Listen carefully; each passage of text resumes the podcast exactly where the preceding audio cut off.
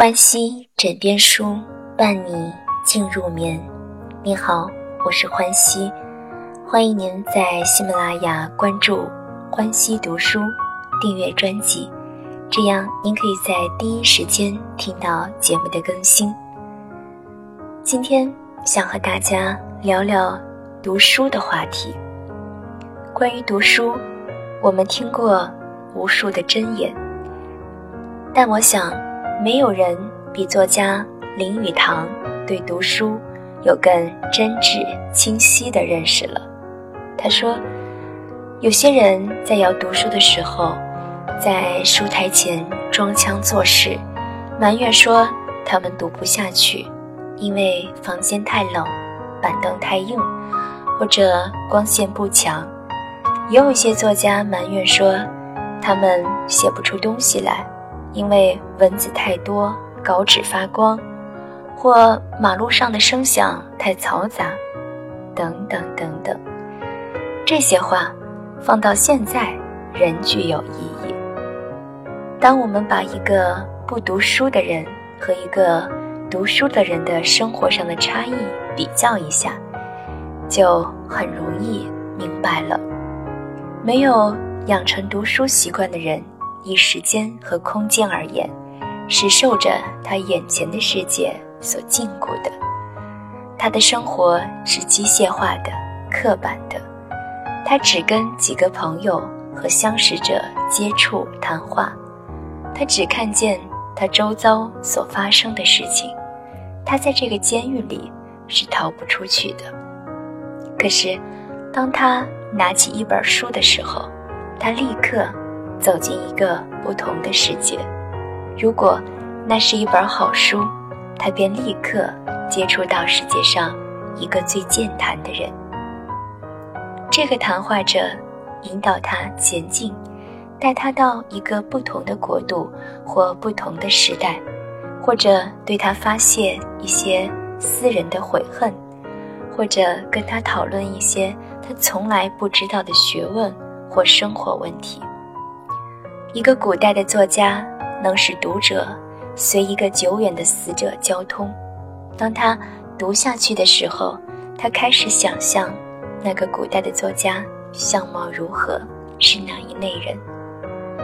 孟子和中国最伟大的历史家司马迁都表现过同样的观念：一个人在十二小时之中，能够在一个不同的世界生活两个小时。完全忘怀眼前的现实环境。不但如此，读者往往被书籍带进一个思想和反省的境界中去。纵使那是一本关于现实事情的书，亲眼看见那些事情，或亲历其境，和在书中读到的那些事情，其间也有不同的地方，因为在书中所叙述的事情。往往变成一片景象，而读者也变成一个冷眼旁观的人。所以，最好的读物是那种能够带我们到这种沉思的心境里去读的读物，而不是那种仅在报告事情的始末的读物。关于读书的目的。宋代的诗人和苏东坡的朋友黄山谷所说的话最妙。他说：“三日不读，便觉语言无味，面目可憎。”他的意思当然是说，读书使人得到一种风雅和风味，这就是读书的整个目的。而只有抱着这种目的的读书，才可以叫做艺术。一人读书的目的，并不是要改进心智，因为当他开始想要改进心智的时候，一切读书的乐趣便丧失静静了。一个人如果抱着义务的意识去读书，便不了解读书的艺术。这种具有义务目的的读书法，和一个参议员在演讲之前阅读文件和报告。是相同的，这不是读书，而是寻求业务上的报告和消息。所以，依黄山谷的说法，那种以修养个人外表的优雅和谈吐的风味为目的的读书，才是唯一值得嘉许的读书法。这种外表的优雅，显然不是指身体上之美。皇室所说的“面目可憎”，不是指身体上的丑陋。丑陋的脸孔有时也会有动人之美，而美丽的脸孔有时也会令人看来生厌。我们在图画上所看见的西洋作家，脸孔最漂亮的当推吉斯透顿，他的髭须、眼镜、又粗又厚的眉毛和两眉间的皱纹，合组而成一个恶魔似的容貌。我们只觉得那个头额中有许许多多的思念在转动着，随时会由那对古怪而锐利的眼睛里迸发出来。那就是黄山谷所谓美丽的脸孔，一个不是脂粉装扮起来的脸孔，而是纯然由思想的力量创造起来的脸孔。一个人的谈吐有没有味，完全。要看他的读书方法，如果读者获得其中的味，他便会在谈吐中把这种风味表现出来；如果他的谈吐中有风味，他在写作中也免不了会表现出风味来。所以，风味或嗜好是阅读一切书籍的关键。读书跟吃东西一样。在一人吃来是补品，在他人吃来是毒质。如果读者对他所读的东西感不到趣味，那么所有的时间全都浪费了。世上无人人必读的书，只有在某时某地、某种环境和生命中的某个时期必读的书。读书和婚姻一样，是命运注定的，或。阴阳注定的。当一个人的思想和经验还没有到达阅读一本杰作的程度时，那本杰作只会留下不好的滋味。孔子说：“五十以学艺”，便是说四十五岁的时候尚不可读《易经》。孔子在《论语》中的训言的冲淡温和的味道，以及他的成熟的智慧。非到读者自己成熟的时候是不能够欣赏的。四十学艺是一种味道，到五十岁看过更多的人事变过的时候再去学艺，又是一种味道。所以，一切好书重读起来都可以获得益处和新乐趣。一个人发现他最爱好的作家，乃是他的知识发展上最重要的事情。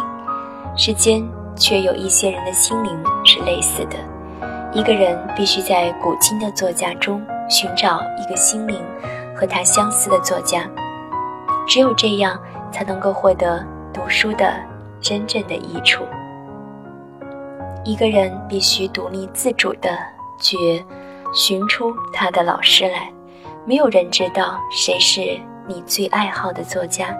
也许，甚至你自己也不知道，这跟一见倾心一样。有很多学者似乎生活于不同的年代里，相距多年，然而他们思想的方法和他们的情感却那么相似，使人在一本书里读到他们的文字时，好像看见自己的肖像一样。相似的心灵是同一条灵魂的化身。例如，有人说苏东坡是庄子或陶渊明转世的，袁中郎是苏东坡转世的。苏东坡说，当他第一次读庄子的文章时，他觉得他自己自从幼年时代起，似乎就一直在想着同样的事情，抱着同样的观念。当袁中郎有一晚在一本小诗集里发现一个。名叫许文长的同代无名作家时，他由床上跳起，向他的朋友呼叫起来。他的朋友开始拿那本诗集来读，也叫起来。于是两人叫了又复读，读了又复教，弄得他们的仆人疑惑不解。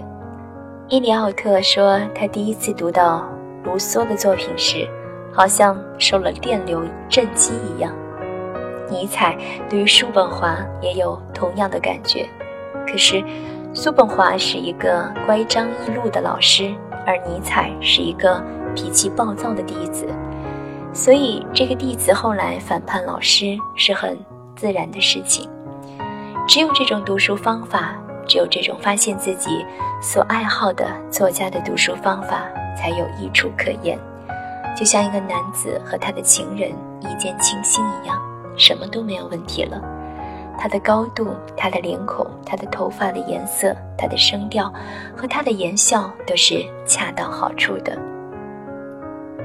一个青年认识这个作家，是不必经他的老师的指导的。这个作家是恰合他的心意的，他的风格、趣味、观念、思想方法都是恰到好处的。于是，读者开始把这个作家所写的东西全都拿来读了，因为他们之间有一种心灵上的联系，所以他把什么东西都吸收进来，毫不费力地消化了。这个作家自会有魔力吸引他，而他也乐自为其所吸引。过了相当的时候，他自己的声音、相貌一颦一笑。便渐与那个作家相似。这么一来，他真的浸润在他的文学情人的怀抱中，而由这些书籍中获得他灵魂的食粮。过了几年之后，这种魔力消失了，他对这个情人有点感到厌倦，开始寻找一些新的文学情人。到他已经有过三四个情人，而把他们吃掉之后，他自己。已成为一个作家了。有许多读者永不曾坠入情网，正如很多青年男女只会卖弄风情而不能钟情于一个人。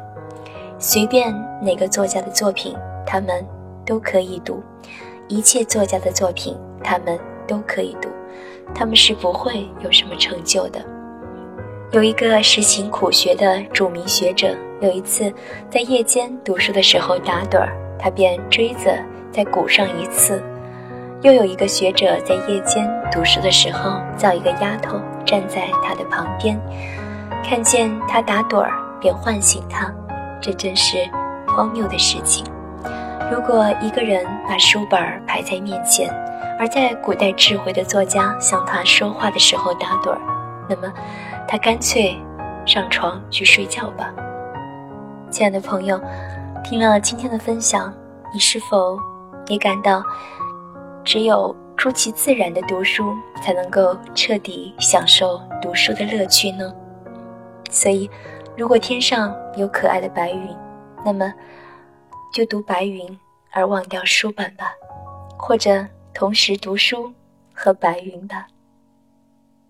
欢喜枕边书，伴你进入眠，晚安，好梦。